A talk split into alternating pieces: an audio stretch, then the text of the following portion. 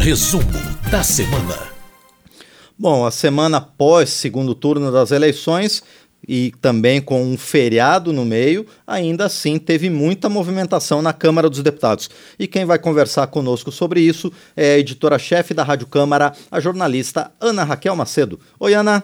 Tudo bom, Márcia Aquilissardi? Como vai? Tudo perfeito. E você, tudo bem? Tudo em paz. Muito bem. Bom, como é que foi o plenário pós-eleitoral, Ana Raquel Macedo? Teve votação, mas também teve muita discussão sobre os desdobramentos das eleições, não é? Isso mesmo, Márcio. A gente teve votação de projetos ali de acordos internacionais, daqui a pouquinho eu detalho quais foram esses acordos aprovados, acordos de consenso, mas o foco principal mesmo do plenário, Márcio, foi a repercussão do resultado final da eleição em segundo turno, tanto para presidente, principalmente para presidente, quanto também nos 12 estados onde houve segundo turno. Os deputados chegaram aqui para a sessão dessa semana falando sobre a vitória do ex-presidente Luiz Inácio Lula da Silva, que venceu as eleições no último domingo, e também é, repercutindo em plenário os bloqueios é, que acontecem em diferentes partes do país, desde o domingo à noite, de é, apoiadores do presidente Jair Bolsonaro insatisfeitos com o resultado da eleição em segundo turno. Muitos deputados, Márcio, falaram em plenário sobre, eh, condenaram esses bloqueios, falaram sobre a importância do ir e vir, falaram eh, de que é necessário punir quem está comandando esses bloqueios, né, pessoas que estão impedindo motoristas uh, de trafegar pelas estradas, também em alguns pontos de algumas cidades. E também houve uma repercussão em plenário, Márcio, sobre a demora em o presidente Jair Bolsonaro se pronunciar sobre o resultado do segundo turno.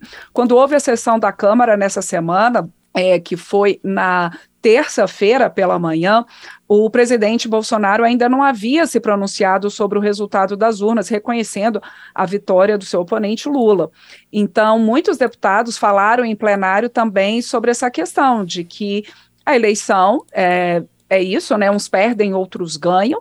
Inclusive, é, deputados da base de apoio ao presidente Jair Bolsonaro comentaram em plenário que o resultado das urnas ele deve ser respeitado, que foi a vontade popular, a vontade da maioria, e também pedindo ali uma manifestação do presidente Bolsonaro. O presidente, logo depois que terminou essa sessão do plenário, Márcio, no mesmo dia, na terça-feira à tarde, a gente lembra aqui quem está acompanhando a gente no resumo da semana, o presidente Bolsonaro falou, falou brevemente ali, fez um pronunciamento, uh, falando que as manifestações uh, seriam é, manifestações né, em todo o país de pessoas insatisfeitas com o resultado, no que eles chamam de uma injustiça, mas conclamando ali os seus apoiadores a não impedirem a circulação das pessoas nas estradas, nas cidades, não impedirem o ir e vir dos cidadãos.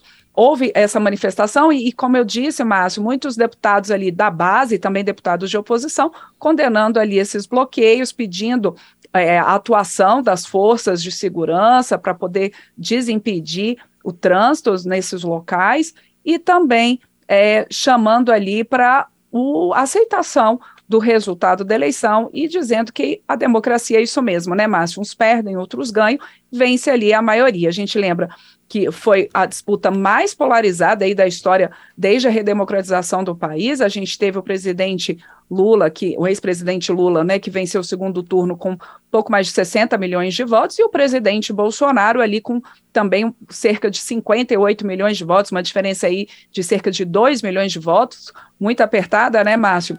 E aí a gente teve então essa repercussão no plenário. Também nessa semana aqui na Câmara, Márcio, só para a gente ter aí, é, é, é, a gente teve também já o início ali das manifestações no plenário do que será o governo de transição, a transição do, do governo, né, do atual governo para o próximo, e isso também o presidente Bolsonaro deu ali início a esse processo ao é, nomear, ao indicar o ministro-chefe da Casa Civil, Ciro Nogueira, para conduzir esse processo ali da transição junto a quem também é do novo governo. Só concluindo aqui essa questão da repercussão no plenário das eleições, Márcio, só eu iniciei essa parte aqui comentando que os deputados haviam votado algumas questões e eles votaram, então, Márcio, quatro acordos internacionais. Um deles prevendo a cooperação entre Brasil e Marrocos em termos jurídicos, o outro falando de uma zona de integração de fronteira entre o Brasil e Peru, ali nos estados do Acre e do Amazonas, um terceiro sobre regras aduaneiras entre Brasil e os Emirados Árabes Unidos, e finalmente um quarto acordo aprovado entre Brasil e Índia para questões ali é, previdenciárias, né, para que os cidadãos desses dois países, o tempo de serviço em um país e outro, para que ele possa ser contado para fins de aposentadoria. Márcio, esses acordos internacionais, eles ainda precisam passar pelo Senado. Perfeito. Pois é, Ana, você citou o Ciro Nogueira, né, nomeado pelo presidente Jair Bolsonaro para liderar a transição por parte do atual governo. E ele já também, é prerrogativa né, dele, ele nomeou o vice-presidente eleito Geraldo Alckmin como é, chefe da transição por parte do novo governo. E o Geraldo Alckmin e outros integrantes do novo governo já se reuniram com o relator do orçamento, o senador Marcelo Castro, do MDB do Piauí. Como é que foi essa reunião, Ana?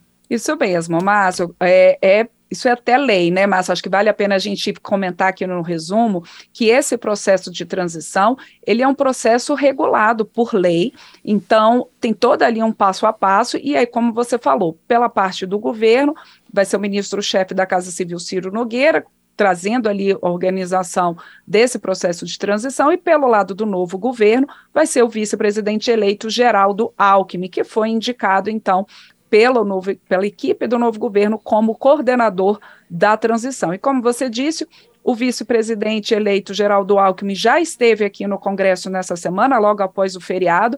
Houve uma reunião entre ele com é, é, é, o relator do orçamento do ano que vem, o senador Marcelo Castro, do MDB do Piauí, também alguns parlamentares, tanto senadores quanto deputados do Partido dos Trabalhadores. E justamente, Márcio, por que essa reunião com o relator do orçamento? Por que, que ela é tão importante? Porque o orçamento já está em discussão aqui no Congresso. E para que o governo eleito possa colocar em prática alguns dos seus compromissos de campanha, como, por exemplo, a manutenção do Auxílio Brasil em 600 reais e mais 150 reais para aquelas mães que tenham filhos com menos de seis anos, também a questão de um ganho real para o salário mínimo, todos esses foram compromissos da campanha do presidente eleito Lula, é, eles precisam estar no orçamento, Márcio, e isso não está ainda no orçamento. Então, é preciso encontrar ali, nessa discussão do orçamento do ano que vem, esse espaço fiscal para que esses compromissos de campanha eles possam ir à frente a partir do próximo ano, lembrando que o presidente eleito, ele toma posse no dia 1 de janeiro. E é natural que ocorra dessa forma, Márcio. Quem tem que encaminhar, existe um prazo constitucional para que o governo mande o orçamento. Então, claro, tinha que ser o governo o atual governo a mandar o orçamento para o ano que vem, mas agora, já que houve uma sinalização da população para que haja uma mudança no governo, esse novo governo, a partir desse processo de transição, vai ali negociar pontos no orçamento. E o que, que foi levantado ontem? Ontem, para que acompanhe a gente ao vivo aqui no resumo da semana, na sexta-feira, mas na quinta-feira, o que, que foi apontado nessa reunião? O que, que foi apontado nessa reunião? Foi apontado ali um debate sobre uma possível proposta de emenda à Constituição, chamada de PEC de transição, para que alguns gastos é, do orçamento, eles fiquem de fora do teto de gastos. Existe uma emenda constitucional, Márcio, a emenda constitucional 95, que ela estabelece que o governo ele tem um limite ali para gastar entre um ano e outro, para aumentar os seus gastos entre um ano e outro. E para que esse novo governo ele possa então cumprir alguns desses compromissos de campanha que o, o próprio é, vice-presidente eleito e coordenador da transição Geraldo Alckmin falou que são compromissos inadiáveis, como esse relacionado ao Auxílio Brasil, eles vão precisar desse espaço fiscal. Então, uma das soluções aventadas foi essa, de uma proposta de emenda à Constituição chamada de PEC de transição, para que alguns gastos sejam, eles sejam excepcionalizados do orçamento. E aí, Existe já definição sobre isso? Não existe, Márcio. A reunião dessa quinta-feira foi para que fosse levantada essa ideia. Essa ideia agora ela foi apresentada pelo novo governo ao relator Marcelo Castro.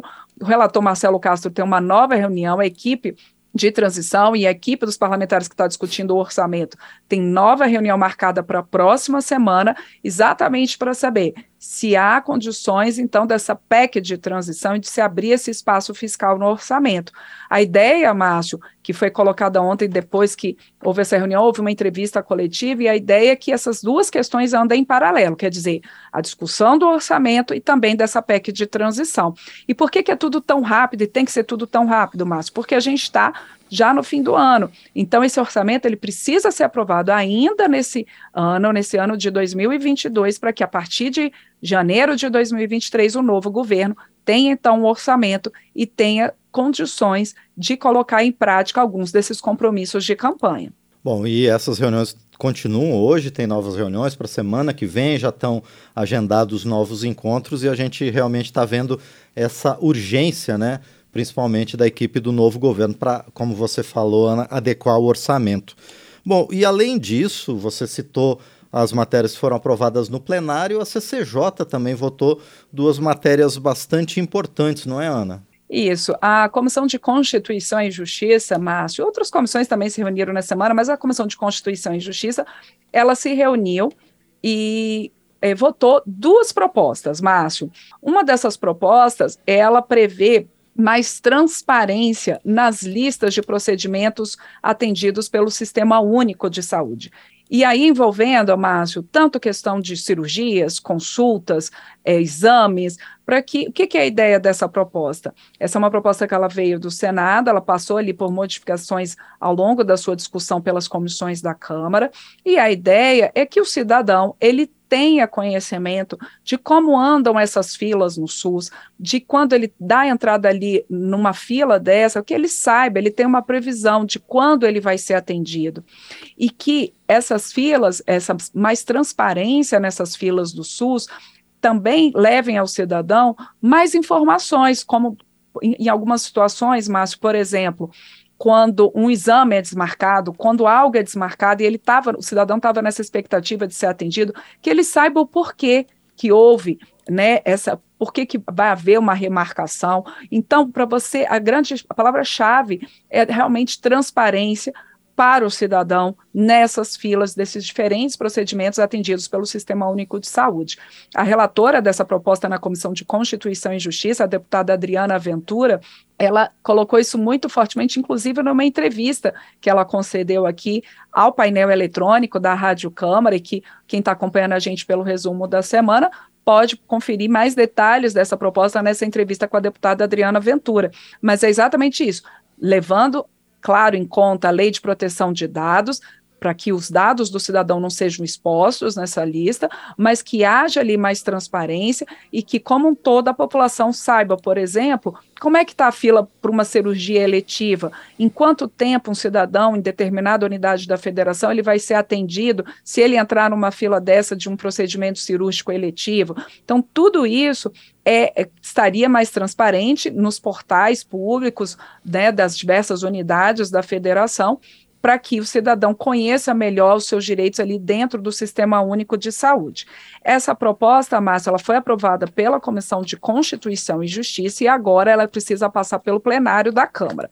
Lembrando que ela veio do Senado e ela passou por modificações aqui na casa, então depois do plenário da Câmara ainda tem que voltar ao Senado.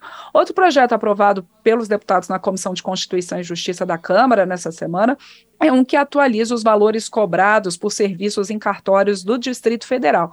Ali tem uma gama de serviços ali que estão passando por modificações, mas eu cito um deles aqui que interessa muita gente, Márcio, a redução das taxas cobradas, por exemplo, para habilitação para casamento, que por essa proposta sairiam de 210 reais para 170 reais. Ali outras questões tratadas, mas em linhas gerais seria isso. É uma atualização dos, dos valores ali dos serviços cartoriais no Distrito Federal. Essa é uma proposta que também ainda precisa passar pelo plenário da Câmara. Márcio. Muito bem, então, esses foram os principais acontecimentos que envolveram a Câmara dos Deputados ao longo desta semana, a primeira semana após o segundo turno das eleições que definiu o novo governo federal para o Brasil, trazidos para a gente pela Ana Raquel Macedo, editora-chefe da Rádio Câmara. Ana, mais uma vez, obrigado e a gente se encontra novamente na semana que vem. Certamente, Márcio. Obrigada a você, também para quem acompanha a gente aqui pela Rede Legislativa de Rádio pelos nossos podcasts, também pelas nossas rádios parceiras. como a Web Rádio Millennium de Fortaleza, no Ceará. Muito bem, obrigado mais uma vez, então, a editora-chefe da Rádio Câmara, a jornalista Ana Raquel Macedo, aqui no resumo da semana.